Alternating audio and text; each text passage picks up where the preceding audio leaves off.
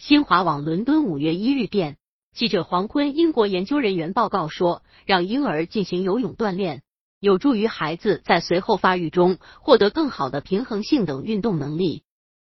百度搜索慕课大巴，下载更多早教资源。英国兰开斯特大学日前发布公告说，该校研究人员和挪威同行跟踪调查了约四十名儿童的情况，这些儿童分为两组。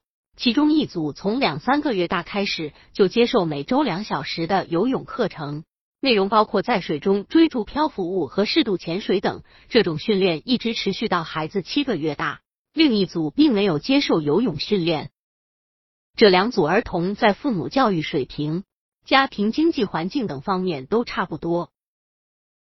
在这些孩子五岁时，对他们运动能力的对比显示，在踮脚走路、单腿独立。跳绳、玩球、抓沙包等测试中，在婴儿时期进行过游泳锻炼的孩子，要显示出更好的平衡性和抓取物体的能力。